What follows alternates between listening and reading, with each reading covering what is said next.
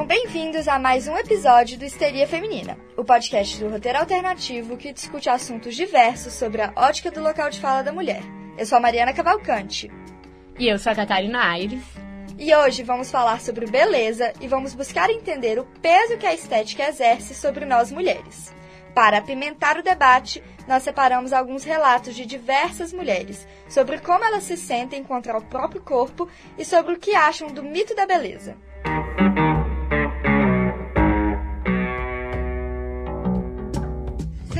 Arrepender de levantar a mão pra mim. Pro homem me ouvir, eu tenho que aumentar a voz. E quando eu aumento, ah lá, a escandalosa. Nossa, mas você tá de TPM, né? Tudo que eu falo, eu escuto que eu sou louca. E no final de tudo, ainda tive que escutar que meu posicionamento era mimimi. Fala que eu levo as não era coisa de mulher. da letra. Histeria Feminina! É verdade que a modernidade tem se mostrado bastante narcísica para qualquer pessoa, mas a beleza é uma cobrança muito maior sobre as mulheres. No trabalho, além das preocupações rotineiras, a gente tem que levar em consideração as exigências estéticas. Unha pintada, sobrancelha feita, cabelo arrumado e roupa apresentável. Como mulher e estudante de jornalismo, eu assisto jornal e eu só consigo notar que tá cheio de repórter linda, enquanto tem um tanto de jornalista velho, barrigudo, desleixado, e para eles não é um tabu tão grande. A beleza não é uma exigência tão forte para o homem quanto para a mulher. Toda minha admiração ao Guga Chakra, mas convenhamos, dificilmente uma correspondente vai entrar ao vivo descabelada.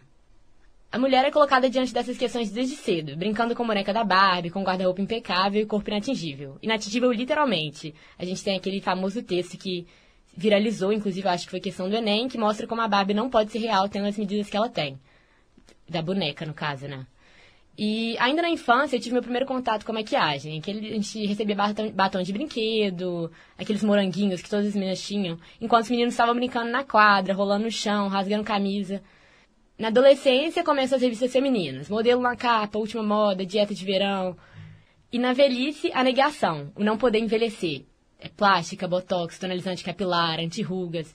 O mercado contra o envelhecimento da mulher é gigantesco e quando a gente para pra pensar é bizarro a forma que a gente tem tratado um processo natural e existencial. A beleza é um sistema de opressão na vida da mulher. Independente da escolha, o mito da beleza é sempre inatingível. É, eu acho que é importante aqui a gente lembrar que o Brasil é o país no mundo em que mais ocorrem cirurgias plásticas. E a gente vê essa cobrança muito grande entre as mulheres brasileiras. Brasil também é famoso pela sua depilação à brasileira, que é a depilação de cera e que tira tudo. A gente vai discutir agora nesse podcast como as mulheres lidam com a beleza em todos os âmbitos da vida. E vamos começar com as redes sociais, que é algo muito importante na vida das gerações das meninas mais novas. Como as meninas estão lidando com as redes sociais quando se trata do corpo delas? Elas estão ok vendo tanta menina linda no Instagram, tanto lomotif de menina, entre aspas, gostosas no Twitter? Como que a gente lida com isso? Como que a gente pode mostrar o nosso corpo de forma saudável e não objetificando o nosso corpo mais uma vez nessa sociedade que é tão patriarcal? Vamos tocar então o primeiro áudio? Bora, Mari. Nas redes sociais a gente pode ver, tanto no Instagram quanto no Twitter, pessoas, mais exclusivamente mulheres, muito bonitas que recebem muita atenção por essa beleza. Mas é um, um tipo de elogio muito vazio, é tipo assim, ah, você é bonita, ah, você é gostosa, nossa, meu sonho de pegar, entendeu? Umas coisas assim. Mas a pessoa ela mostra, tipo, o que ela tem de estética. Isso é muito ruim porque a gente vê ela com toda aquela beleza, com todo aquele corpo, com todo. recebendo todo aquele amor e atenção, apesar de serem coisas supérfluas, mas assim, quem não queria um momento de fama, entendeu? Ela recebe tudo isso e você não, porque você não é tão bonita, entendeu? A gente vê isso nos likes, a gente vê isso em vários lugares. É e é ruim porque isso causa uma certa comparação, tipo assim, ela tem, mas eu não tenho. Ela é mais bonita que eu e aí eu não sou assim. É muito aquela coisa do tipo, a beleza dela oprime a minha. Eu acho que assim, é um trabalho muito grande você mexer com, nas redes sociais, tendo seu autoconhecimento firmado, sabe? Do tipo, eu sou bonita, ela também é ok, porque a gente vê muitas coisas muito falsas na internet e a gente não tá dentro do outro para saber como é a vida real. Então quando a gente se olha no espelho e a gente vê nossas nossos erros, as nossas inseguranças, as nossas falhas. A gente fica muito. Não é preocupado, é se desmerecendo mesmo. Tipo assim, nossa, fulana tem um peito tão grande. Se eu tivesse um peito grande, eu seria mais gostosa, eu seria mais atraente, eu seria mais isso, eu seria mais aquilo, sabe? Eu acho que é todo um looping, assim, de o porquê que a menina tá se expondo tanto na rede social e por que você está acolhendo isso como uma forma de se menosprezar. Então, assim, como eu lido com esses padrões estéticos na rede social, eu lido muito mal. É, foi legal a honestidade dela, né? Porque eu acho que a gente acaba se enganando ou auto-sabotando, achando que tá tudo bem, só que a real é que não é saudável essa, esse sistema que a gente tá. A gente vive no simulacro, né? A gente tá vendo os outros e a gente tá vendo a beleza dos outros. E o pior é a comparação, pelo menos pra mim. Não sei pra você, Mari, mas. Então, eu acho a comparação ela é realmente complicada. Eu, particularmente, nunca tive problema de me comparar nas redes sociais. É, mas eu sempre tive uma visão muito tipo assim. Eu sei que aquilo não é real, entende? Porque eu mesma, eu me analiso e vejo, eu só posto coisas nas redes sociais que eu quero que os outros vejam. Eu não vou postar nas redes sociais um dia que eu tô feia, um dia que eu tô triste. Eu vou postar coisas boas. Então eu entendo que as outras pessoas fazem isso também. Mas eu também entendo como é complicado a gente enxergar isso. Porque, tá, tudo bem, eu já vi a Jade Picon várias vezes falei, meu Deus, eu queria ter esse olho, eu queria ter esse cabelo, eu queria ter esse vestido maravilhoso que ela tem dinheiro para comprar, eu não tenho. Então a comparação ela pode ser muito malvada em abaixar ainda mais a nossa autoestima, né? É. É, isso é um problema. E, e, é construído toda uma ideia, todo um sistema de insegurança. Tipo, a dinâmica é muito forte, porque você tá vendo os outros é o tempo todo. Você vai atualizar, você vai ter mais fotos, você vai ter story. E, oh, eu, eu me pergunto, tipo, eu, eu realmente não sei se isso vai acabar. Você, você imagina um Instagram daqui cinco não. anos? Eu imagino. Eu acho que ainda que não pior. seja o Instagram, talvez outro, né? Tipo, É. o sistema vai ser esse, vai ser tipo, olha só como eu tô bonita. Agora é tá crescendo esse. TikTok, né? Que a galera fica fazendo muita maquiagem É. nele. E que é mais uma vez, tipo assim, mostrando, é, se embelezando, né? A Nazaré Pacheco é uma artista brasileira que ela ela trabalha justamente com essa questão da beleza. A arte dela, as obras dela são muito fortes, porque elas têm uma dualidade, é um conflito muito forte, que ela, a princípio, parece muito bonito. Então, a, a, a que eu vi ao vivo, é que parece um colar, ela lembra um colar, e é todo brilhante, e é lindo. Aí, quando você se aproxima, você vê que, na verdade, esse colar, ele é feito de um tanto de de lâmina e peças de vidro, tudo que corta. Se você colocasse, se você- vestisse o colar, você ia estar, Se tipo assim, muito. E, e a obra dela é sempre assim. E parece que é uma coisa muito bonita, mas aí quando você vê, na verdade, é uma imposição muito forte, é, um- é uma violência, é, é uma dor que traz.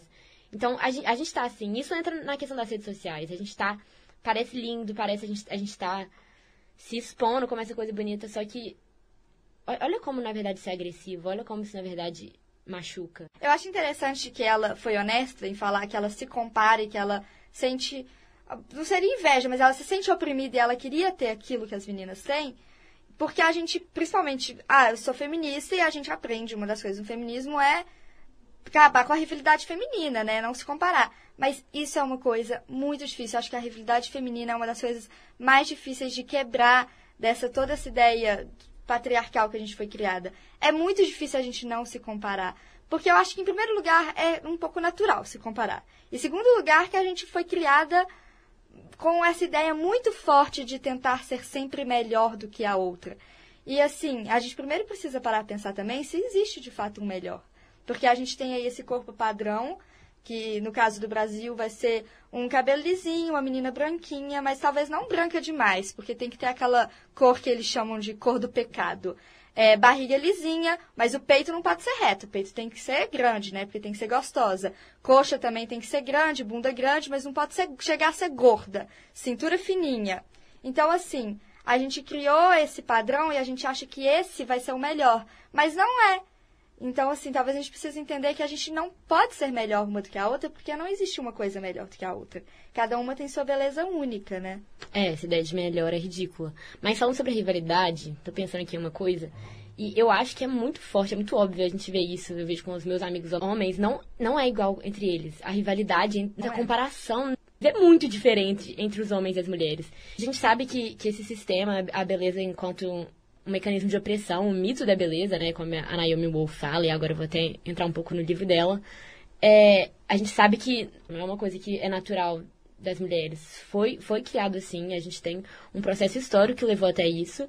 E, e o que eu vejo que ela fala muito forte no livro é como a gente, nós mulheres, a gente conseguiu tanta coisa. A gente está no mercado de trabalho, a gente está na política, a gente está a gente está no meio acadêmico, ainda que é uma discrepância muito grande, falta muito, falta conquistar mais. Só que a gente conseguiu conquistar esse espaço. E na beleza é, é uma corrente, é uma corrente que nos aprisiona ainda. Essa corrente a gente não conseguiu. E pelo contrário, a gente só não conseguiu se livrar dela como a gente se apropria dela. A gente começa a colocar essa pressão em cima de nós mesmos. Sabe uma coisa que eu penso muito quando você falando sobre isso? A gente está usando um pouco a beleza como forma de empoderamento e a gente talvez não esteja enxergando o risco disso. Eu vejo muita mulher se empoderando, falando, não, mas você tá linda. E realmente isso é ótimo, porque é ótimo se sentir linda. Mas até que ponto isso está saudável? A gente se apropriou desse discurso que a princípio parece bonito e saudável, de que toda beleza é linda.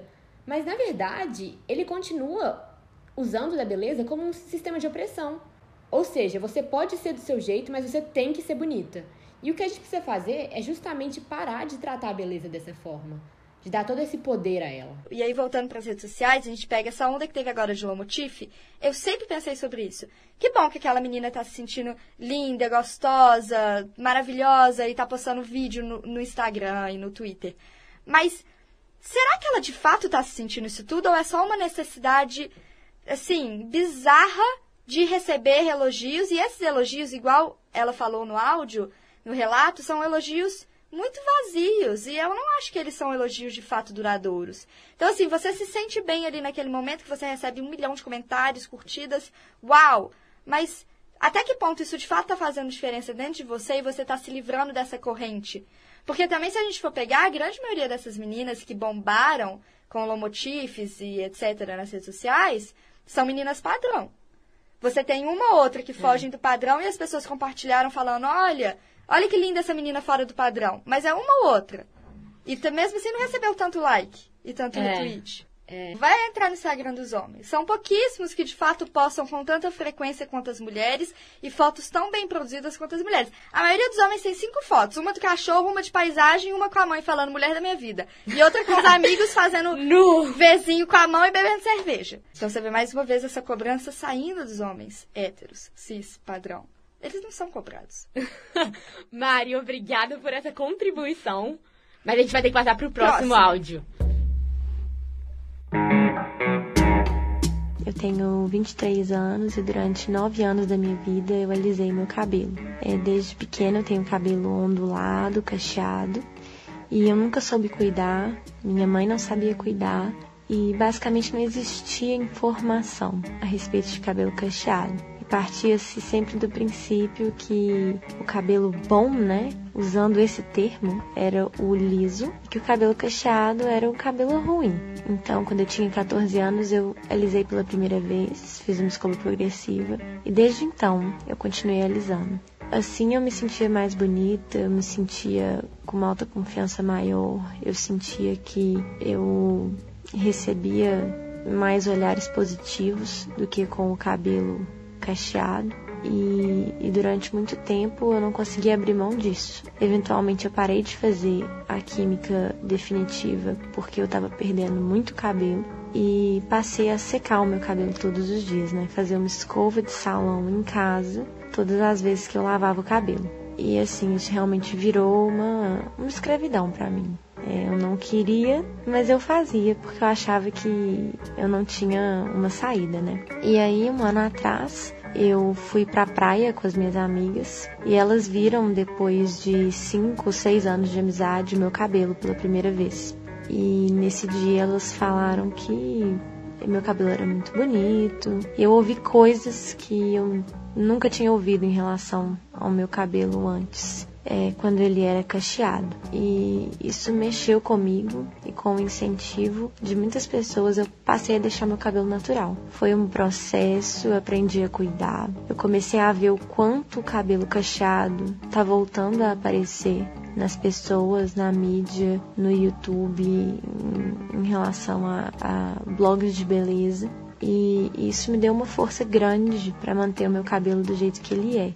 E o que eu acho mais legal, assim, é que pra mim é uma, é uma revolução silenciosa. É quase um ato de protesto quando eu saio de casa com o cabelo molhado, finalizado, bem cacheado. E olho, né, pro padrão da sociedade, sei que eu tô de alguma forma me rebelando daquilo. E o mais interessante é que eu tenho ouvido muitos comentários do tipo: Nossa, seu cabelo é tão bonito que eu estou pensando em deixar o meu cabelo natural. E isso para mim é o mais lindo é a gente encontrar no outro um incentivo para a gente se aceitar e para a gente aceitar a nossa beleza, independente do que a gente aprendeu que era bom ou ruim.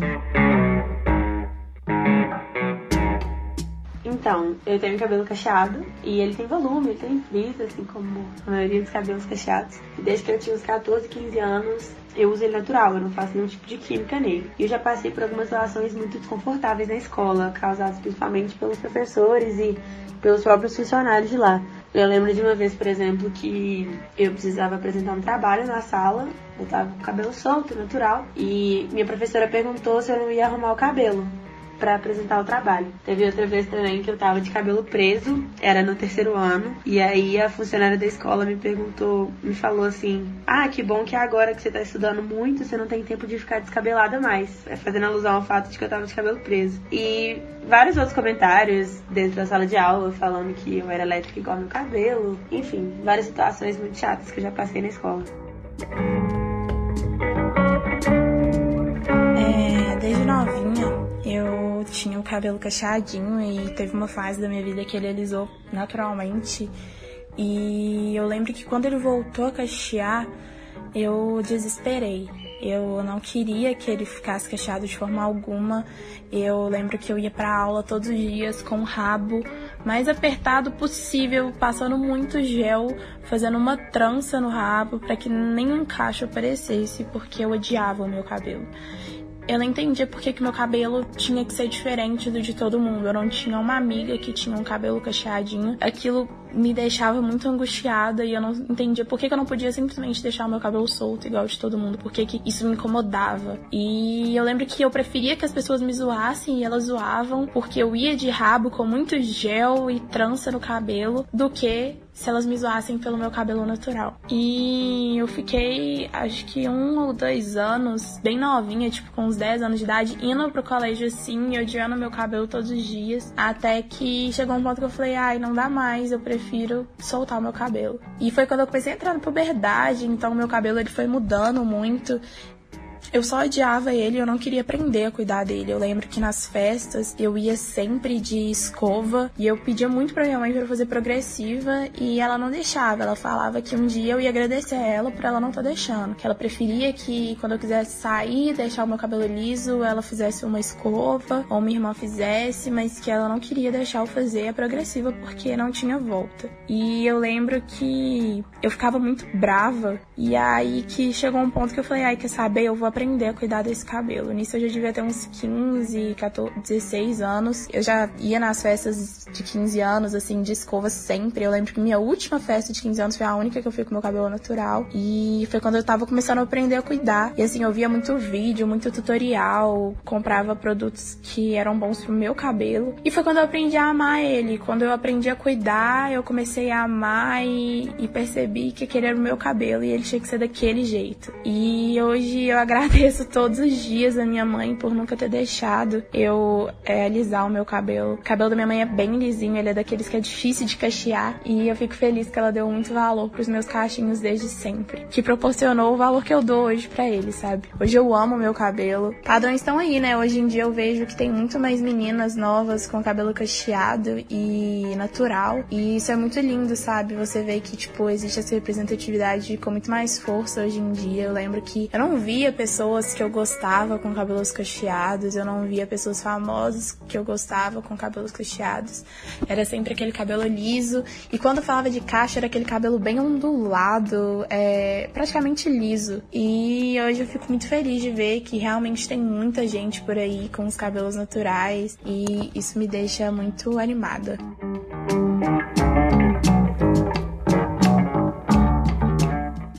Esses áudios são lindos demais.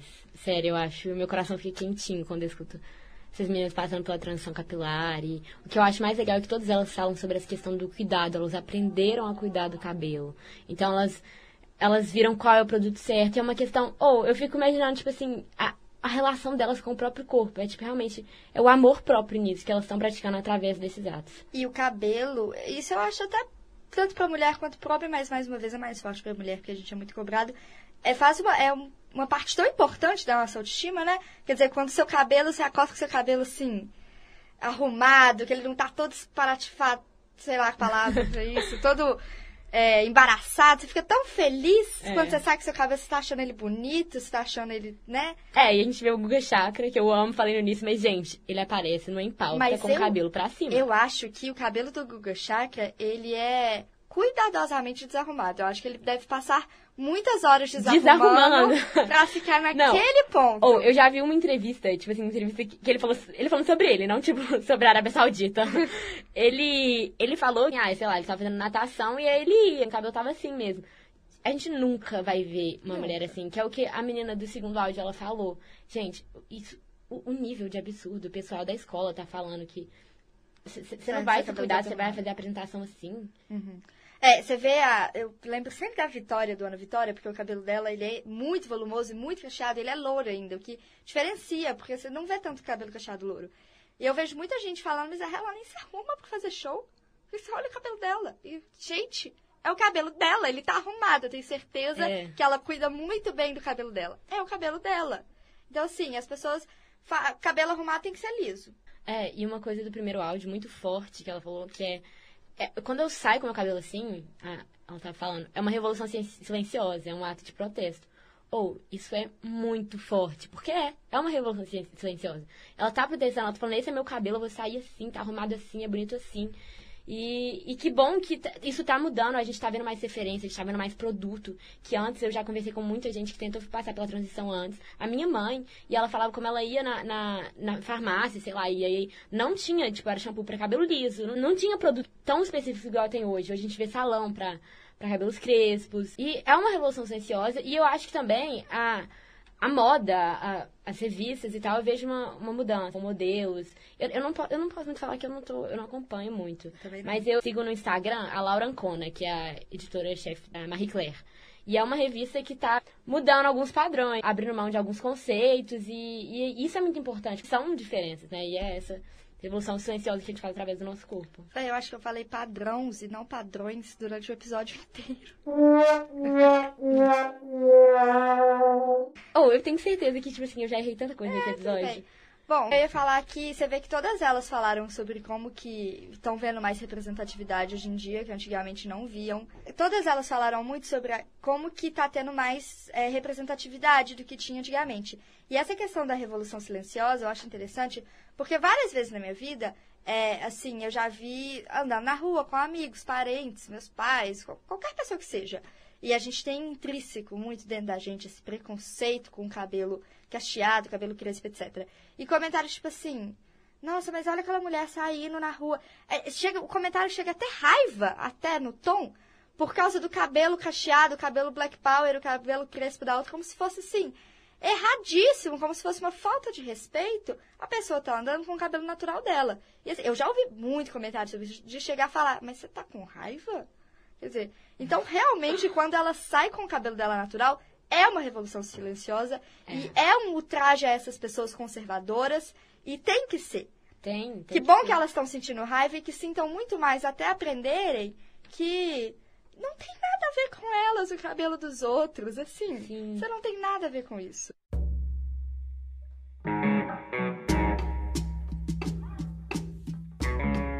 Eu sempre tive um complexo muito grande com meu nariz. É, ele nunca foi fininho e pequenininho. É, ele sempre foi aquele narizinho achatado. E assim, eu lembro das pessoas falando para eu usar pregador de roupa no nariz para ver se com o tempo ele afinava. E eu sempre eu cresci nesse complexo de odiar o meu nariz, de achar que ele era muito feio. E mesmo adolescente, as pessoas ainda zoavam. Eu tinha amigos que brincavam e ficavam apertando o meu nariz, falando que ele era de batata. É, fazendo referências, tipo, ao Carlinhos Brown, como se o nariz dele fosse é, um absurdo e, assim, sempre num tom pejorativo. Então eu acabei crescendo com a ideia de que meu nariz era horrível e que eu tinha que fazer plástica de alguma forma para seguir esses padrões. E acabou que com o tempo eu fui percebendo que eram só padrões, que eram coisas que não tinham um significado, é, que não tinham um motivo para aquilo ser mais bonito do que outra coisa. E eu aprendi a aceitar que o meu nariz ele é lindo do jeito que ele é, que ele é, se encaixa perfeitamente no meu rosto. Eu gosto dele do jeito que ele é hoje. É, se um dia eu decidir fazer plástica que seja por mim e não por padrões. Quando eu tinha uns 13 anos, eu tava descendo na minha aula de dança e um cara me parou e falou assim: Nossa, você parece um pica-pau, porque meu nariz era grande. E aí, assim, foi uma coisa que eu comecei a ficar muito neurada com aquilo. Minha família, pelo menos parte de pai toda, tem o nariz mais avantajado. E aí, assim, quando eu ligava a TV, as boas meninas, as meninas bonitas, as meninas desejadas, eram meninas com o nariz fino e pequeno. E aí, a minha sensação que eu tinha era como se tudo o que desse errado na minha vida era porque eu era feia por conta do meu nariz. E isso foi, assim, um trauma gigante, porque eu senti esse trauma até no final do ano passado, que foi quando eu resolvi fazer o desvio certo, que aí tem que abrir o nariz, pegar o ossinho e colocar o ossinho no eixo mesmo. Como eu já tava tudo aberto, eu falei, por favor, mexa. Então, assim, eu fiz rinoplastia e aí, assim, parece que minha autoestima mudou em mil por cento, sabe? Em mil por cento. Parece que, assim, 90% dos meus problemas com a autoestima melhoraram. Eu acho que agora, antes eu tinha muito problema com o nariz, era uma coisa assim. Eu tinha vergonha de ir em evento muito grande, porque eu achava que nenhum cara ia chegar em mim por causa do meu nariz. Ou as pessoas iam me chamar, sei lá, de nariguda, de narigão, entendeu? Eu tinha uma vergonha disso. E agora eu não tenho. Eu olho e falo assim, por favor, olhem, eu sou muito bonita para isso. A cirurgia plástica, na minha opinião, eu, uma pessoa que já fiz, não acho que tem que ser como um tampa-buraco, entendeu? Eu sinto isso Desde que eu tinha 13 anos, eu fui fazer com 19. Eu vejo meninas de 15 anos mexendo no nariz. Eu não concordo com isso. Eu acho que tem que ser. Você tem que se sentir segura consigo mesma para você fazer uma modificação. Porque senão isso vai começar a virar um, um tampa-buraco de vários problemas seus e você não vai resolver a raiz do problema que é você com você mesma. Tem muita gente que faz cirurgia plástica para se encaixar no padrão. Faça uma cirurgia plástica porque aquilo te incomoda. Se você não gosta do seu peito e queria que ele fosse mais durinho, você não gosta dele por razão de você ou por causa dos outros, sabe? Eu acho que tem que ser questionado. A cirurgia plástica é algo muito perigoso para você simplesmente ir lá e fazer. Porque, sinceramente, a cirurgia plástica não vai mudar a relação você com o outro, vai mudar a relação você e você. Eu acho que o principal da cirurgia plástica a ser problematizado é o que te motiva a fazer a cirurgia plástica.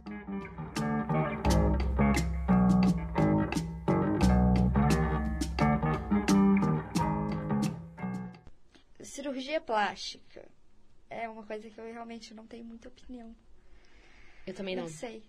Eu, porque assim, na minha família, assim, minha família que eu digo, meus pais, eu e meus irmãos, é uma coisa que a gente, assim, nunca teve lá. A minha mãe, que está no processo de envelhecer, com rugas, é uma coisa que ela não pensa. Então eu cresci com isso, tipo, não pensar. Inclusive, uma coisa que é muito criticada lá em casa, como se fosse algo fútil. É. E aí eu também acho Por que a gente parte também. Eu sei que é um tem erro que tomar meu. cuidado. Sim. É. Eu acho que a gente tem que tomar cuidado porque é o que ela falou, sabe? É. Às vezes você tá fazendo isso é pra realmente aumentar a sua autoestima e você vai ficar mais feliz assim. E a mulher tem direito de fazer o que ela quiser e modificar o corpo do jeito que ela quiser.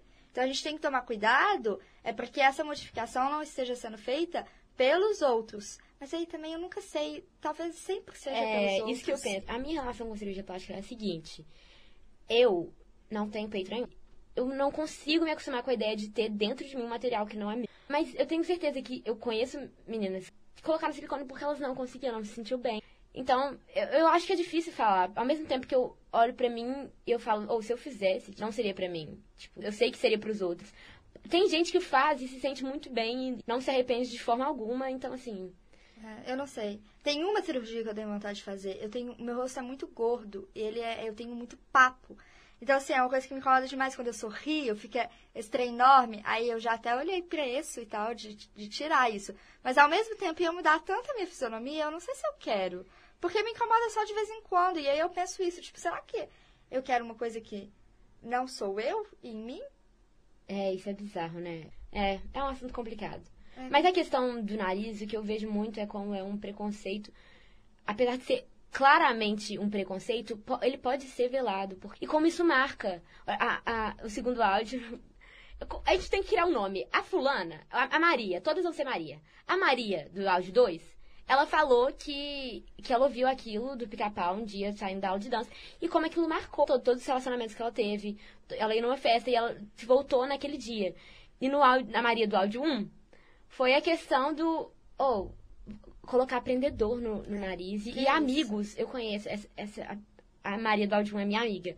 E foram amigos nossos que falavam, tipo, apertavam, apertavam o, o nariz e brincavam com ele, do nariz ser grande. E é uma coisa que, tipo, isso marca, isso é muito forte. Vindo de amigo, às vezes parece. Ou, oh, na verdade, não tem como parecer ser inocente, mas, tipo, ainda mais na questão de ser pré-adolescência, infância, pode ser que a pessoa não sabe, não tinha muito essa consciência. Mas eu, isso, é, isso é muito pesado. Eu ia falar que é engraçado, como o nariz, ele marca muito. Mas depois eu fui pensar, eu acho que tudo marca muito. Agora a gente tá com essa onda de preencher os lábios. Obrigada, Kylie Jenner.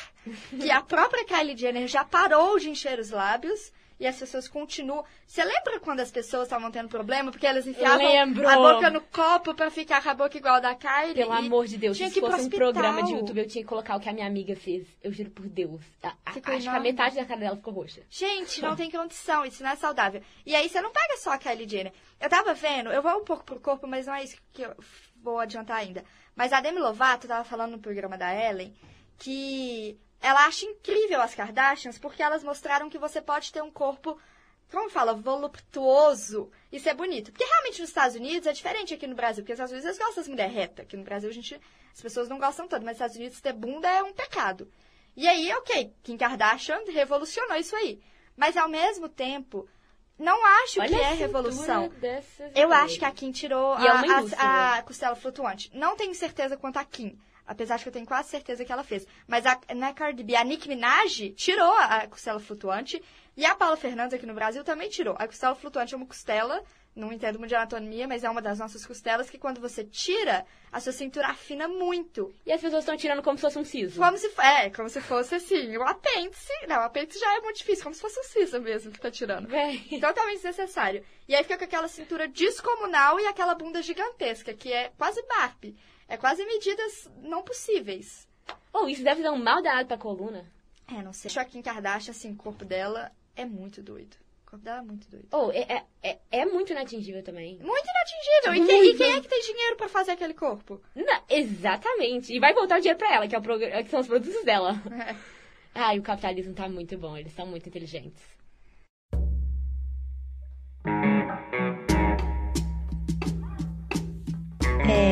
Eu acho que é, que é difícil uma pessoa, né, principalmente uma mulher, que seja 100% satisfeita com o próprio corpo. E eu, como a maioria das mulheres, não sou diferente, né? Eu acho que desde, desde sempre a gente é submetida a padrões muito rígidos de estética. E esses padrões têm resquícios para a vida da gente por muito tempo. Então, por mais que a gente tente se livrar deles, é muito complicado, porque é, é, são anos de ditadura de beleza que a gente vem sofrendo. Eu acho que, assim, é muito claro, é muito visível os padrões estéticos que são impostos pra gente. Ser magra, pra mim, é o que mais me afeta, sabe? Assim, essa cobrança em torno da, da magreza é muito forte. Então, várias situações de, às vezes, eu, de eu me sentir bem com o meu corpo, de eu achar que naquele momento eu, eu estava com o peso ideal e eu vir a me sentir super, super mal, porque as pessoas falam muito veementemente assim, dessa questão da gordura, né? Ah, você não tá bonita igual antes porque você engordou, ou essa roupa não fica bem em você gorda, ou pessoas magras são cabides pra roupa, qualquer roupa fica bonita e você não tá porque você engordou. Se você engordar mais um pouquinho, vai perder, vai perder toda a beleza que você tem. Então eu acho que ser magra é, é a principal coisa que, que me aflige, sabe? Porque cada pessoa tem um metabolismo diferente, sabe? Não dá para querer enquadrar todas as pessoas numa mesma fórmula, porque não existe isso. Então eu acho que dentro da minha família, principalmente assim, que é onde tem essa pressão maior, sabe? Porque se você emagrece, você vira e fala, a pessoa te elogia, você, você emagreceu, você vai falar obrigada, sabe? E não é assim, a magreza não tem que ser vista como um ideal a ser atingido. Então, no meu caso, eu acho que isso de ser gorda, essa pressão de ter que emagrecer e de ter que estar o tempo todo magra, porque gorda eu não sou bonita como eu seria magra, eu acho que é, uma, é um dos fatores que mais me atinge, sabe?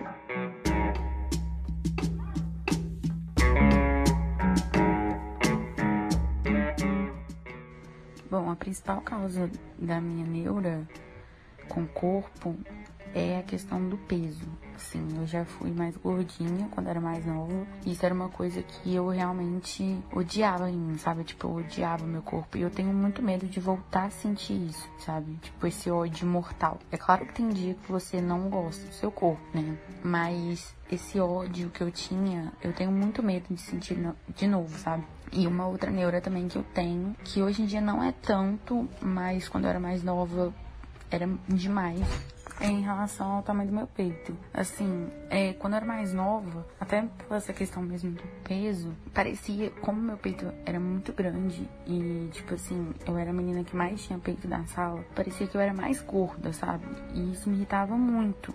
As pessoas falavam que não, que não tem, tinha nada a ver, né? Muita gente acha bonito e tal, só que é uma coisa muito sua, sabe? E eu era muito nova, eu misturei com 10 anos. Meu peito cresceu muito rápido e foi muito de repente, sabe? Com 12 anos eu já tinha muito, muito peito. Então, assim, é, sempre foi uma coisa que me irritou muito, né? As marcas de sutiã é uma coisa que me irrita demais. É, eu vou fazer cirurgia agora no início do ano e assim é, o principal motivo da cirurgia é porque eu quero tipo, ficar livre de sutiã, sabe? Tipo me aperta, eu já senti que a minha coluna não é a mesma, sabe? Porque fica muito apertado, sabe? E assim é uma coisa que, putz, eu tô louca para me libertar, sabe?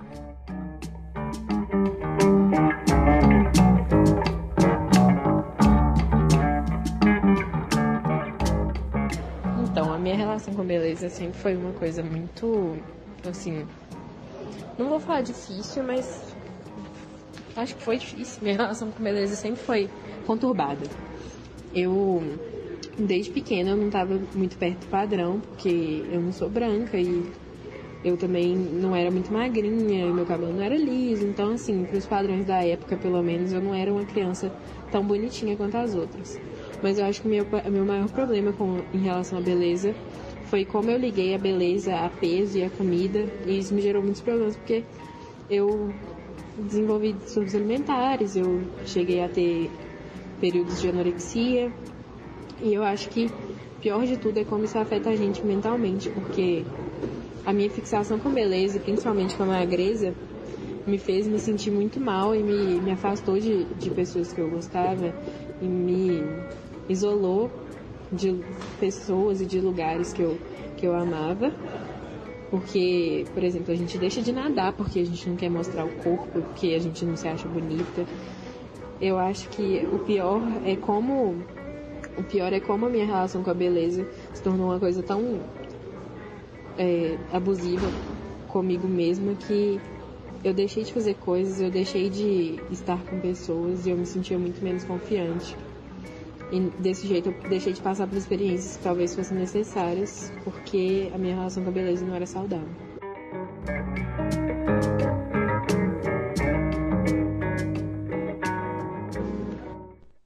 É, é forte, né? Esses relatos. É, foda isso. É, que que é muito, muito forte que eu vejo do primeiro áudio. E como é real, é isso. Você fala, nossa, você emagreceu. A pessoa fala, obrigada. Ou tipo, nossa, você também, sabe? Tipo, Ou então a menina ai, fala eu elogio, assim, vou te elogiar também. Ai, a tá menina linda, fala, você emagreceu. É, a menina fala, ah, eu tô gorda. Não, que isso, não tá não. Sim.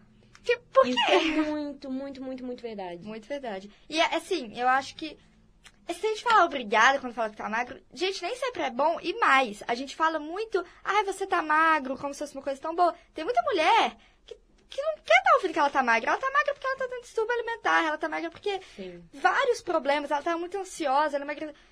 Então, assim, associar ser gorda ou ser magra com algo bom ou ruim é cada um, é particular. A gente não pode sair falando aos ares, assim, como ser magra vai ser sempre bom, ser gorda vai ser sempre ruim. E a gente É. tem muito isso na sociedade, É, né? E a gente vai ver isso nos próximos áudios. Esses dias dessa semana, na verdade, eu vi um vídeo do Caio Braz. Eu não sei se vocês conhecem. Caio Braz é um comunicador que eu gosto muito.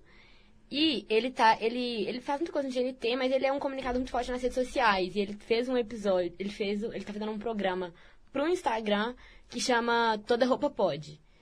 E, e ele fala a questão da moda, do estilo, o fashion ligado a vários tipos de corpo, vários tipos de assim, subjetividade que a, que a moda quer passar. Moda enquanto comunicação, né?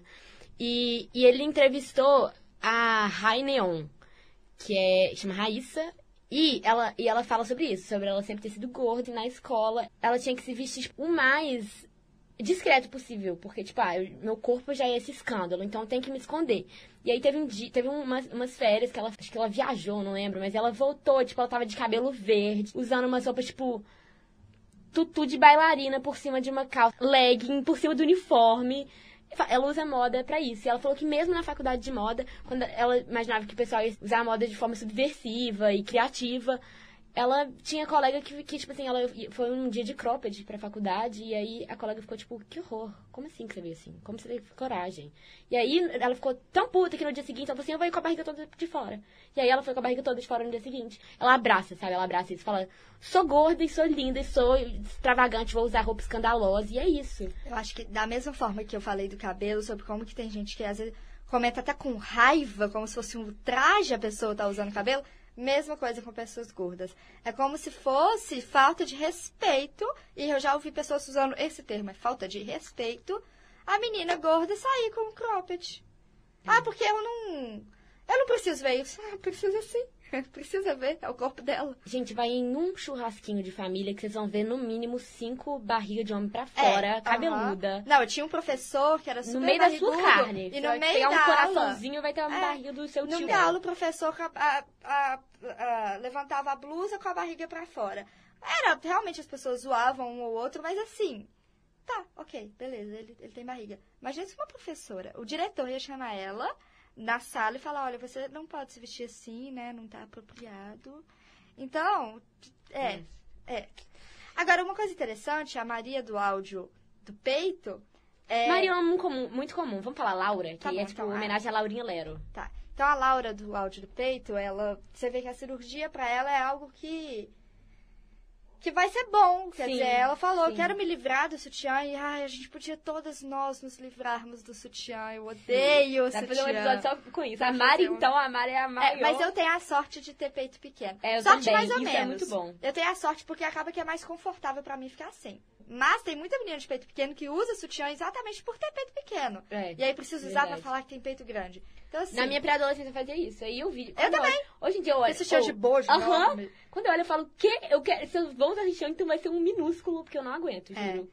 Eu acho esquisito, não é meu corpo.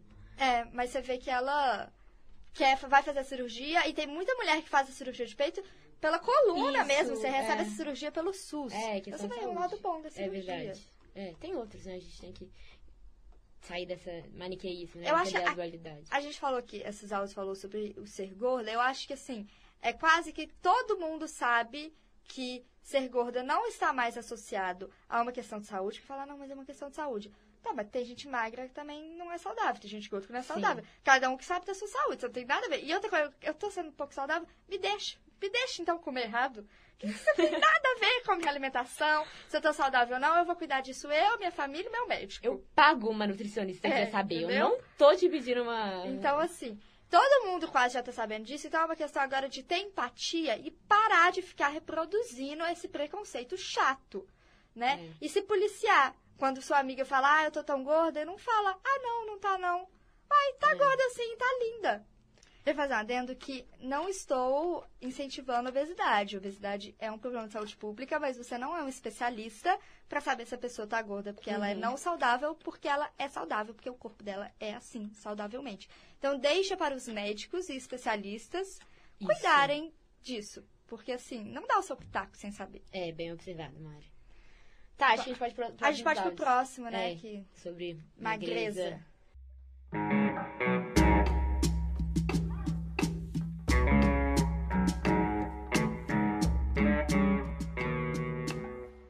Sempre vesti 34, PP, tamanho sessão infantil 16. Se desse sorte, era P ou 36, mas na maioria das vezes eu não dava sorte. A roupa não servia, ficava larga. Na minha cintura, então, eu sempre tive que mandar apertar. Pesar abaixo dos 50 quilos nunca foi um problema pra mim, porque eu nunca fui muito ligada aos números. Até que eu comecei a crescer, e os números se tornaram um problema. E aí ser magra se tornou um problema. O que era muito estranho pra mim, porque era muito complicado pra mim dizer em voz alta: eu não gosto de ser magra, quando eu sei que várias outras mulheres lutam com a balança todo dia. E aí que vem o problema. O que, que eu posso fazer quando o tamanho 44 parece 38 de tão pequeno? E o que, que eu realmente posso fazer quando eu começo a chorar, porque o tamanho 36 parece 44 de tão grande? Sempre me questionei sobre essa minha insegurança. Ser magra nunca me pareceu um defeito.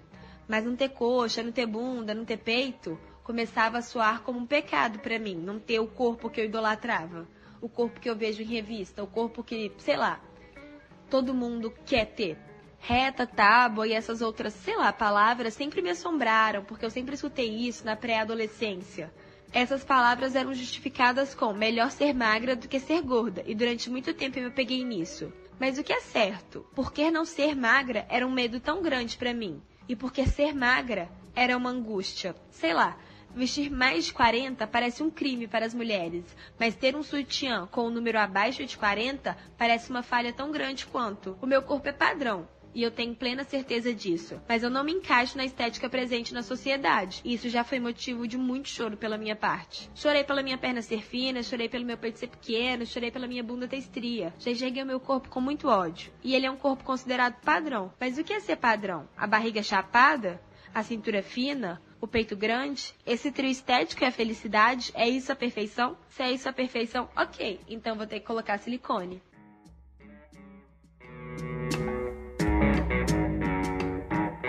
Bom, eu lembro nos meus 16, 17 anos, eu era mega atleta, tipo assim, real mesmo, cuidava muito do meu físico e mesmo assim eu não achava que eu tava boa o suficiente, fraga, nos padrões de beleza.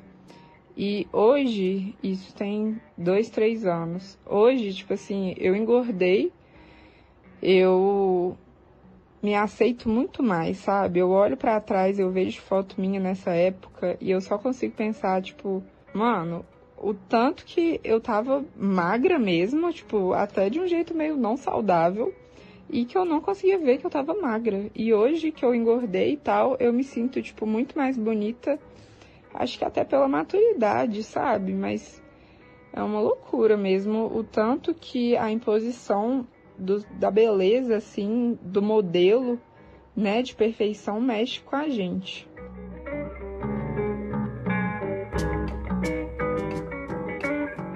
Então, eu pessoalmente vi- tenho muito problema com a questão do peso. É, eu sou muito magra, sempre fui minha vida inteira. Da mesma forma que gente gorda, às vezes as pessoas associam a alguém ser muito gordo com uma patologia, acontece exatamente a mesma coisa com quem é magro. Eu tenho que explicar, eu, eu sou acostumada a explicar que eu não tenho uma- nenhum tipo de patologia, eu não sou uma pessoa não saudável só porque eu sou muito magra. É, é verdade que o IMC sempre esteve abaixo, mas isso é uma questão individual minha, que nunca foi associada a qualquer patologia, qualquer problema de saúde. Eu, individualmente, sou muito magra, sempre fui. E as pessoas acham que têm o direito de dar pitaco na minha vida, de dar a opinião que não foi pedida. já me aconteceu de ouvir, inclusive já ouvi de, de gente falar: ah, mas você acha que homem gosta de, de desse tipo de gente? Homem gosta é de, de mulher que tem onde pegar. Como se eu tô vivendo a minha vida para ter aprovação de algum homem, que eu não tô. E de qualquer maneira, eu nunca quis ser magro, eu nunca tentei ser magro, eu sou assim. Então eu acho que assim, a, acho que a questão que tem que ser analisada é que ao mesmo tempo que, que, que você tem que empoderar as meninas é, que, que são gordas e que estão felizes assim, não é, é, é denegrindo quem é magro que vai conseguir isso. Qual é a necessidade de denegrir um para poder enaltecer um outro? Por que, que todos os dois não podem ser legais? Ninguém devia dar opinião na vida de ninguém sem saber. Nem sendo gordo, nem sendo magro, nem sendo muito musculoso e por aí vai.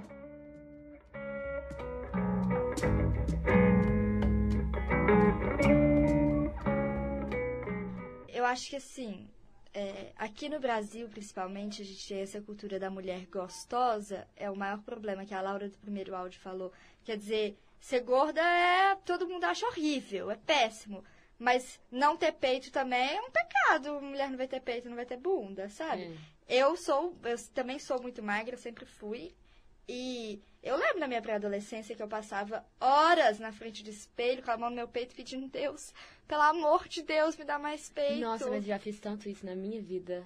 Eu pedia tanto, eu queria tanto ter mais peito. E eu já tenho um corpo de criança. Então, se eu tenho um corpo de criança, eu falo. E é o que mais Se eu entrar é numa loja, vamos me levar pra área infantil. Várias vezes já aconteceu. Eu fui comprar biquíni e a menina falou: Olha, aqui não vai ter, você vai ter que ir pra loja infantil. Falei: Olha aqui, minha cara que eu vou comprar um biquíni infantil. Você me arruma um PP, ou então nunca mais volto essa loja. Nunca mais é. voltei, porque não tinha PP.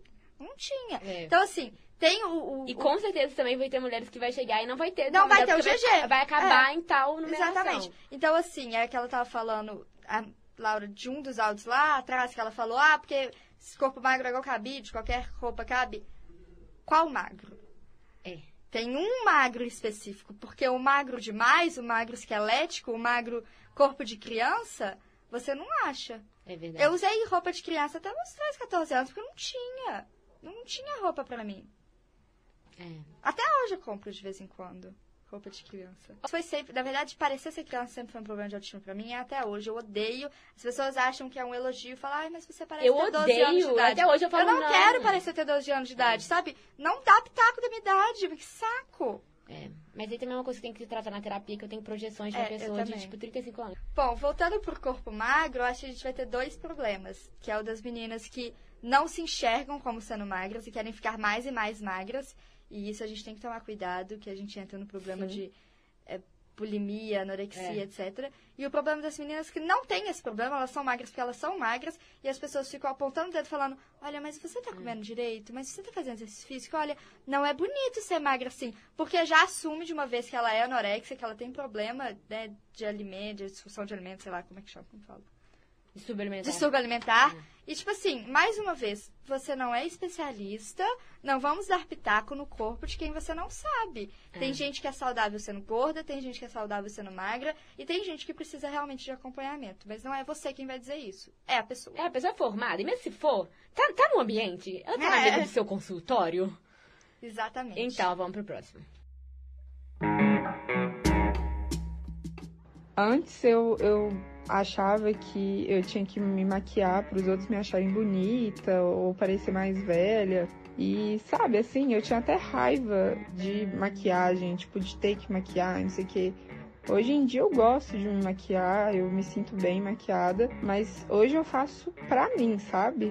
Antes, quando eu tinha 15 anos, não era assim. Era pra estar tá acompanhando aquele padrão que quando você vai lá nas festinhas de 15, você tem que estar tá arrumada, tem que estar tá linda, tem que estar tá parecendo mais velha, tem que usar salto. E hoje em dia, quando eu faço essas coisas é pra mim, sabe? Mas antigamente não era pra mim, era pra acompanhar o padrão. E uma coisa muito forte também é a depilação, sabe? Quando eu era mais nova, nossa senhora, eu ia no salão toda semana depilar porque eu tenho muito pelo e eu não conseguia me sentir bem se eu não tivesse depilada. Tipo, eu tinha nojo de mim. E graças a Deus, de novo, minha maturidade me ajudou a perceber que, cara, isso é normal, todo mundo tem pelo. E eu não preciso me machucar toda semana pra atender a isso, sabe? Se eu tô de boa com a minha perna peluda, cara, ninguém pode virar pra mim e falar que isso tá errado, sabe? Tem maquiagem, salto, depilação. É. Salto eu não vou nem entrar, porque não é meu lugar, de- Eu meu local de fala. Eu, Eu eu, tenho- não vou usar nunca na minha vida e problema é de quem quiser que eu use. Eu tenho 1,55m e eu não vou usar salto. Eu tenho 1,53m, eu uso salto para tudo. Mas isso é um problema. Porque no início eu usava porque eu amo ser baixa. Eu realmente adoro ser baixa. Nossa, e eu outros mesmo. motivos que eu amo ser baixa é que eu posso usar salto, porque eu amo sapato. Eu acho a coisa mais linda do mundo. Então, assim, eu adoro usar salto, eu adoro passar horas pensando qual salto eu vou usar. Mas a gente precisa aprender a desprender. Eu tô usando esse salto, ele é pra mim, não é pros outros. É porque eu adoro me ver no espelho com aquele salto maravilhoso. E assim, tem dia que eu falo, não tô afim, não. E eu vou de tênis mesmo, porque eu não tô afim. A gente precisa saber, né? é, o limite disso aí. E eu amo usar salto, mas a gente precisa. Quer dizer. O que eu tô querendo dizer é tipo Não. assim: você ama porque você gosta mesmo ou porque você não tá aceitando que você é baixa? E outro problema é que tem muita mulher alta que quer usar salto e não usa, porque tá com problema Sim. de ser alta demais. Tem, tem amigas que passam por isso. Pois é, aí, né? É, tá. Maquiagem, primeiro, meu primeiro comentário. Eu. Eu odeio. É, eu, eu não gosto muito, mas, eu, tipo assim, não, eu, não é que eu não gosto, é que não é pra mim que eu não sei maquiar. Então, tipo assim, eu não tenho a opção de sair maquiada. A não ser que alguma amiga me maquie, o que acontece muito. Mas, tipo, numa festa, se depender de mim. Então, a, maquiagem que eu faço é muito básica, tipo. Ou então, sei lá, tô aqui na faculdade, vou depois pro estágio, eu, eu vou sem nada. Só que isso é um problema, porque eu, atualmente eu tô trabalhando, não, né? Eu tô estagiando com política. Então, eu, eu tô na Assembleia Legislativa e quando eu entro lá, é só, tipo assim, a mulher, tipo, muito arrumada, maquiada, de salto. E aí eu comecei a falar, tipo assim, eu sou uma desleixada, eu já pareço uma criança, eu tô vindo aqui de cara lavada, essa olheira. Eu falo, tipo, gente, como é, é meio, tipo, eu devia me cuidar mais um pouco. Só que, não, não devia. É. Eu não vou fazer isso. Tipo, me incomoda acordar cedo pra ir, assim. E, ou às vezes eu venho pra faculdade falando, "Nu, eu tô feia, tipo assim, igual o cão. Mas, assim... Isso é uma coisa também. Me porque eu estou sem demais. maquiagem. Só que eu não vou continuar. Eu tenho que tirar um tempo da minha vida pra poder maquiar algo que Sim. me incomoda muito. Eu detesto. Se eu vou me maquiar, é assim, é um rímel.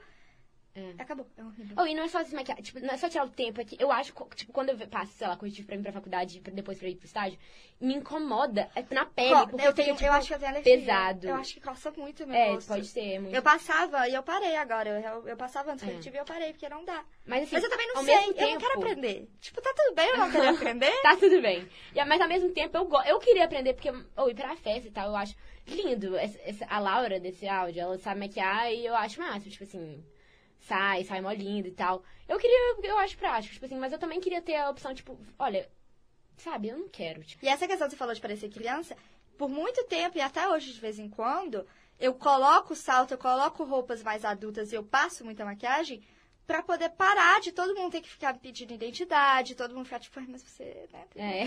Antes, quando eu não namorava e que eu, eu saía maquiada e arrumadaça pra ver se algum menino chegava em mim, porque ninguém chegava em mim, porque eu tenho um metro e meio e pareço ter 12 anos de idade. Então eu passava muita maquiagem. Meu Deus, quem trouxe a irmã mais nova pra uma festa mais 18? Exatamente, era sempre assim. Agora, o outro áudio que fala sobre depilação. Hum, vamos falar sobre isso. Eu detesto depilar, mas ao mesmo tempo eu adoro. Eu detesto Sim. a hora que eu estou depilando, É. mas eu realmente gosto de me sentir lisinha. Aí É. você fala mais uma vez, mas será que não é porque você aprendeu a se sentir lisinha? Eu acho que sim. Tanto é que eu depilo de, assim, três em três meses. Inverno, eu não depilo no inverno. Tô nem aí. No inverno eu não depilo. Porque eu não tô afim. E eu depilo assim, se eu, uma vez por mês, é porque eu tô tendo muitos eventos que estão exigindo de mim depilar. Aham. Porque. eu- ai.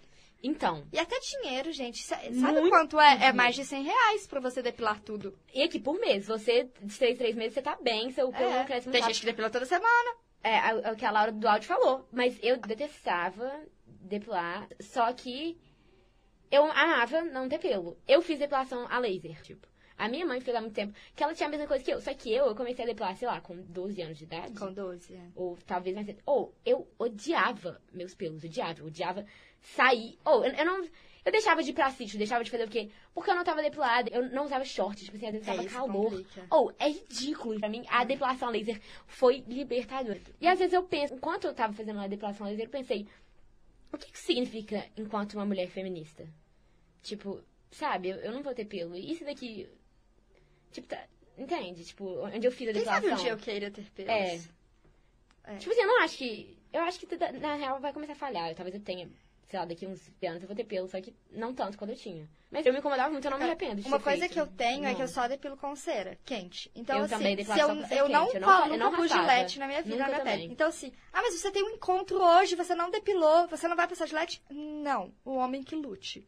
Porque, desculpa, não, eu, eu não sei, Gilete, vai eu engrossar meu pelo, eu não quero, ele fica coçando, vai crescer depois de dois dias, aí eu vou entrar nesse ciclo vicioso de ter que me depilar sempre. Não vou, não vou mesmo. E, e creme ainda é uma coisa esquisitíssima, porque é, eu tava conversando com uma depiladora, ela falou que nem um ácido lá qualquer é, tira pelo. Aí você passa É. um creme, o pelo desaparece. Que que é isso que na sua perna? Eu pus a maxila. eu pus uma vez a maxila. Ardeu tanto, eu fiquei duas semanas com a maxila Hum, doendo. É, isso não, aí dá não passa em creme. É. Sério. É, é tipo um creme que ele tipo, Aquele creme corrói seu pelo, ele né? corrói. É tipo, é, é Ou absurdo. é muito esquisito, de verdade. Oh, mas aqui, que- da periodicidade, gente, e se for do preço, é mais de 100 reais. E eu devia gastar isso, e não era de, de 3 em 3 meses, era de um em uma vez por mês. E às vezes eu tinha uma festa, um 15 em churrasco, 15 aí, é, eu- às vezes poderia ser, tipo, menos que 30 dias. É, Depilação é dia- polêmico. Sim. Tá, vamos pro próximo.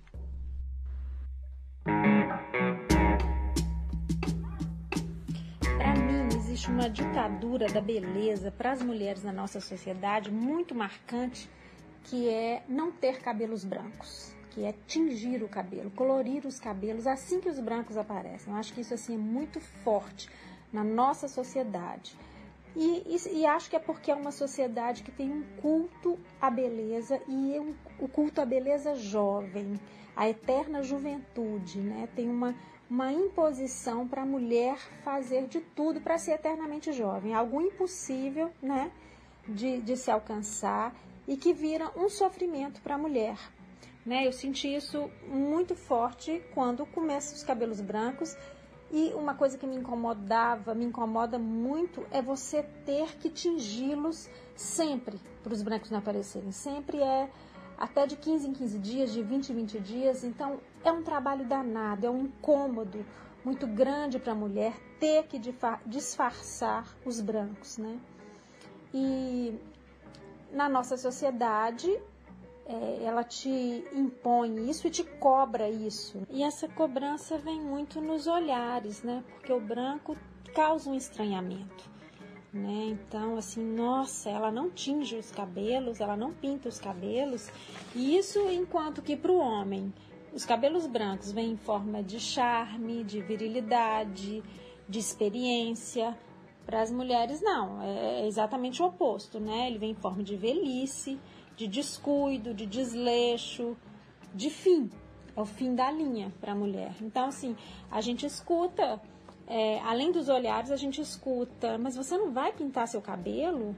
Mas, sabe, é, é- é quase um- um- uma afronta o que você está fazendo de não pintar os seus cabelos. Só que, por outro lado, a gente tem, né, tido a liberdade capilar de várias formas, como assumir os crespos, os cacheados e os brancos também, que eu acho que é libertador para a mulher. É, eu acho que eu tenho que falar que essa mulher perfeita, na verdade, é minha mãe. Essa Laura é Lúcia. Essa Laura é Lúcia. Ô, boa. sério. Beijos, mãe. Você é tudo pra mim. Mas essa coisa do cabelo branco, eu tava pensando aqui enquanto ela tava falando, que me passa a mesma sensação da depilação, no sentido de que é, tá tudo bem, você quer depilar, você quer pintar seu cabelo que é branco, ok. Mas você deixar de sair, você ter que correr pra marcar no salão, você ter que pintar em casa sozinha, porque você não É. pode de jeito nenhum aparecer com uma raizinha pequenininha branca. Gente, vamos nos libertar disso. Ah, E a, a periodicidade parece também, né? De 15 É, dias, uma vez por semana. Acho que minha mãe assim, toda tá? semana. É. A minha mãe pinta toda semana. É. E às vezes ela, a gente vai sair e ela mostra assim e fala, tá dando pra ver que eu tô com o cabelo branco?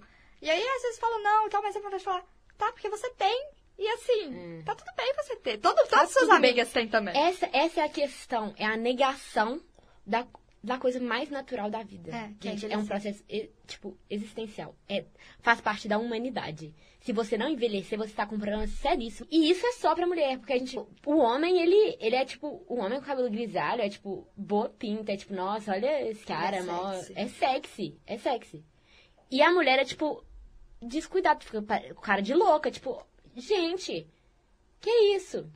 Sabe? Uhum. E é uma afronta mesmo. Assim como a questão do, do cabelo crespo, você sair, você assumir o seu cabelo, assumir os seus cachos, é o você assumir os seus brancos.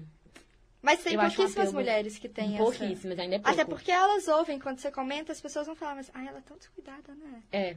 Não, ela não é É. descuidada, é o cabelo dela. É, não, e com- é muito comentário mesmo. E na negação da, da velhice tem mais um tanto de coisa, né? Tem a plástica, o botox. É, tudo isso. É, e, e eu lembro, inclusive, voltando pra Naomi Wolf, que, gente, esse episódio todo tem que ler o livro O Mito da Beleza, porque é, é, oh, é sensacional, sério. É, a gente entende o feminismo em outros parâmetros muito loucos. E, e, ela, e ela conta casos de, tipo assim, de quando a mulher começou a entrar no mercado de trabalho, ela assumiu aquele estereótipo do o sexy, a aeromoça, a aeromoça sexy, ou a, a garçonete, tipo, bonita, charmosa. E sempre jovem. Sempre jovem. E elas chegavam a ser, tipo, demitidas. Tipo, muita. Tem, tem vários casos de, tipo, a aeromoça que foi demitida porque chegou aos 35, 38 Mas você vê na. Globo, eu acho que tem isso. Tipo, programa de TV. Desculpa, Globo, me contrata mesmo assim. Mas, você vê, tipo, a âncora não fica muito velho. Sim, né? Ela É sai, ou então vai pra Globo News. Eu que acho é mais ótimo. Globo News, Mas vai isso que eu Globo vejo. é. News. Mas, Mas você sim. vê isso na televisão, Sim, de qualquer forma. sim. E você vê em filme, o homem velho vai ter que ter como mulher nova. Você nunca vê um homem novo com uma mulher velha. Isso. E assim, o homem velho nunca tá com uma mulher da mesma idade que ele. Que... Me mostra uma mulher da idade do Richard Gere contracenando com ele. Cadê a Jane, a Jane Fonda, que é maravilhosa, contracenando em comédia? Eu não tô em roma- Sim. comédia romântica. Sim. Ela faz papel de mulher velha só. Quando, quando tem um, um, sei lá, um jornalista mais velho, você vê, tipo, ai, nossa, esse é ótimo, sábio, vivido. A mulher, se for, vai ser, ih, tá na hora de sair, né? Tá na hora, tá, deve estar cansada. Olha lá, isso aí já tá precisando aposentar. eu tenho uma dificuldade muito grande de aceitar elogios, de aceitar. É, elogios mesmos, assim. Como você ser bonita, você ser gostosa, que, que não sei o quê. Por fugir muito dessa ideia de padrão perfeito. E assim, isso no âmbito romântico é muito ruim, porque. Primeiro que isso me deixa extremamente insegura de que os homens terão. Os homens ou as mulheres. Eu acho que com homem, quando você se relaciona com homens, isso é um pouco mais perceptível do que quando você se relaciona com mulheres. Porque assim, quando você se relaciona com mulheres, eu sinto que as mulheres têm muito mais empatia, elas têm muito mais facilidade de aceitar você, entendeu? O homem não, ele tem toda essa questão do visual, do do querer uma coisa esteticamente bonita, esteticamente perfeita e não algo do jeito que você quer, que é algo que eu vejo que mulheres aceitam com mais facilidade. Então assim, voltando lá, eu sinto que muitas vezes homens não se interessam por mim, por eu não seguir tanto esse padrão de beleza. Porque, querendo ou não, você pode falar um milhão de coisas.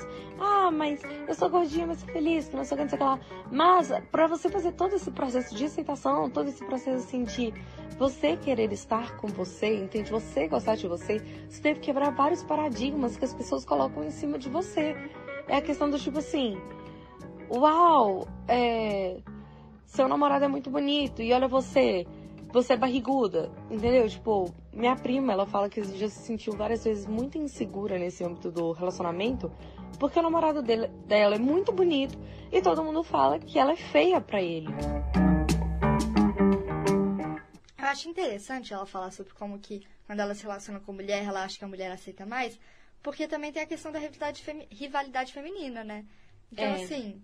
Mas ao mesmo tempo a mulher é, É mais verdade. empática uma com a outra. Porque.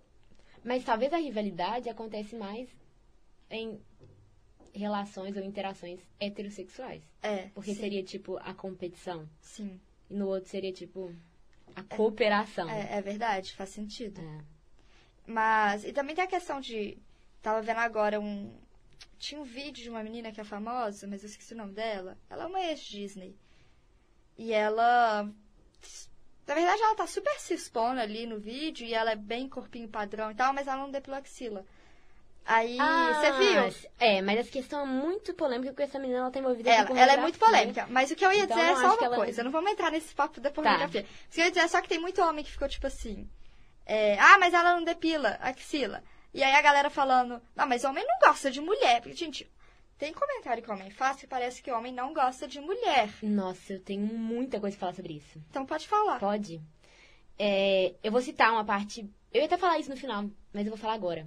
Porque realmente é uma coisa muito louca essa questão do parece que o homem não gosta de mulher. Como o homem tem que se esforçar pra gostar, né? É. Porque- E eu vou citar aqui, vou ler uma parte muito pequena do livro da Naomi, que ela fala: o mito da beleza não tem absolutamente nada a ver com as mulheres. Ele diz respeito às instituições masculinas e ao poder institucional dos homens. Então isso volta para a ideia do homem hétero que não gosta da mulher, que é o cara que só tem admiração por homens, todas as referências intelectuais, sociais, são homens, os amigos dele, os ídolos dele são homens. Então tudo que ele realmente, que ele tem paixão, o amor dele, ele se volta pro homem e não pra mulher. Então na verdade esse cara odeia mulheres, ele gosta mesmo de homem, ele só precisa e é assustador como é que esses caras tem é homem que odeia mulher, não, não consegue conversar, não consegue ter uma trocar uma ideia, porque eles não eles não validam nenhum pensamento das mulheres. Em relação com os relacionamentos, em relação com os relacionamentos, é, a beleza e a- ela, ela se funde com a ideia da sexualidade e do amor próprio. É tipo, tá tudo junto na mente. Então, quando você tem, você escuta essa coisa de, ah, isso é feio, você não pode agir assim, você tem que ser de tal e tal jeito. Você, você tá isso vai afetar em todas as suas relações, em todas as relações amorosas, porque esse, esse amor próprio, essa beleza tem tudo a ver com a sexualidade. Então, tudo, tudo a ver. Vai, vai afetar muito. Vai- e é um peso muito forte, é uma E sexualidade tem a ver com a beleza, né? Assim, eu já ouvi relato de menina que fala que na hora do sexo só gosta de transar de luz apagada porque não quer que o homem veja o corpo dela. Ah, é. Então, assim, tem. Aí você não consegue nem curtir a sua própria sexualidade porque você tá com vergonha do seu corpo. E o pior é que tem homem que de fato julga o corpo. Então, assim. Voltamos tem ao tem homem que não gosta das mulheres. homens, né? Tem homem que É. julga, a maioria dos homens julga. É, na oral. Complicado. Então tá, vamos pro último. Vamos. Eu moro em Nova York há três anos e Nova York é uma cidade que grita personalidade. E hum, cada um veste o que quer, faz o que quer, se comporta da forma que quer. E sempre que eu volto pro Brasil, eu sinto um pouco dessa autenticidade tirada de mim, porque eu me pego tentando vestir o que as outras pessoas estão vestindo e agir da forma que as outras pessoas estão agindo. Porque eu acho que os padrões de beleza são muito mais fortes lá, eu sinto que eu vou ser julgada. É, tem coisas que eu nunca vivenciaria aqui no Brasil, por exemplo, chegar numa festa e não poder entrar porque você não tá vestindo um traje adequado. E eu acho que isso é um exemplo perfeito de padrão de beleza, porque não existe um traje adequado. traje adequado é o que te deixa confortável. É, agora vamos tentar fazer uma análise antropológica da relação brasileira com o mito da beleza, né? Uma questão cultural. Mas eu acho injusto colocar os Estados Unidos como bonzão também. Porque... Sim, a, a questão é que essa, vai a- essa. Laura mora em Nova York. E, e, Nova York, na verdade, talvez seria o lugar nos Estados Unidos onde tem essa, mais essa liberdade artística, sim. né? Mas, sim, é. Quer dizer, as Kardashians estão lá. Bom, a gente. A gente Desculpa, eu adoro as Kardashians, mas eu odeio elas ao mesmo tempo. é, eu não, é, enfim, tá, elas estão lá, mas você vai andar na rua, você vai ver gente de todo tipo. Você vai andar no metrô, você vai ver uma galera que tá de metade de cabelo branco, metade de cabelo preto e, e gente que está assumindo. Que tá com o cabelo assumido do jeito que for, cabelo verde, tá, pode Sei, estar com umas São roupas, Paulo tipo tá assim. mais assim no Brasil, é, né? No Mas mais- eu mais também amo próximo. São Paulo, vou estar vou tá só exaltando as grandes metrópoles. Eu preciso me conter aqui. Mas é a complicado, questão- mas quanto Ah, maior é, é- São Paulo tem isso. Mas ainda tem uma questão brasileira. Dessa beleza no Brasil. Tipo, tem, tem que ter uma Se explicação. alguém só. tem um estudo antropológico de como a beleza se comporta no Brasil, fala pra gente. Enfim, voltando pro, pro macro da questão, que é as correntes mesmo da beleza, que, que é o que a gente ainda não conseguiu nas- nessa nossa relação contemporânea tão forte, tão violenta com a, com a ideologia da beleza, que a gente não conseguiu se livrar dela e a gente conseguiu se livrar de tantas outras, né? A gente conseguiu se livrar da ideia da, da domesticidade, da castidade, da passividade, da maternidade, mas a gente acaba esbarrando na beleza como um, como um mal, assim, pra gente. É, e eu vou ler mais uma parte do, do Mito da Beleza pra gente fechar. Né? A Naomi Wolf escreveu esse livro em 1991, se eu não me engano. Chegou no Brasil em 92. E, então, nessa, fra nessa frase que eu vou ler, ela fala dos últimos cinco anos, então são é de 85 até 90. É, quer dizer, 86 até 91. Nos últimos cinco anos, as despesas com consumo duplicaram. A pornografia se tornou o gênero de maior expressão, à frente dos discos e filmes convencionais. E 33 mil mulheres americanas afirmaram a pesquisadores que preferiam perder de 5 a 7 quilos do que alcançar qualquer outro objetivo. O maior número de mulheres dispõe de mais dinheiro, poder, maior campo de ação e maior reconhecimento legal do que antes. No entanto, em termos de como nos sentimos do ponto de vista físico, podemos realmente estar em pior situação do que nossas avós não liberadas. Pesquisas recentes revelam com uniformidade que, em meio à maioria das mulheres que trabalham, têm sucesso, são atraentes e controladas no mundo ocidental, existe uma subvida secreta que envenena nossa liberdade, imersa em conceitos de beleza. Ela é um escuro filão de ódio a nós mesmas, obsessões com o físico, pânico de envelhecer e pavor de perder o controle. Então, acho que essa frase deu pra ver o tanto que o livro é foda, né? E o tanto que teria muito mais pra falar. Eu agradeço a todas as Lauras que enviaram áudio. E sororidade também. né? E Marias. A gente teve algumas Marias antes das Lauras. Bom, e é uma isso. Lúcia. E uma Lúcia. É, terminamos por aqui, então. É, esse foi o episódio do podcast Histeria Feminina, que é uma produção do Roteiro Alternativo, com colaboração do Laboratório de Áudio da Faculdade de Comunicação e Artes da PUC Minas. Para falar com a gente, nos siga no Instagram, que é arroba roteiro alternativo, ou nos mande um e-mail para roteiroalternativora.gmail.com. Você vai se arrepender de levantar a mão pra mim. Histeria Feminina!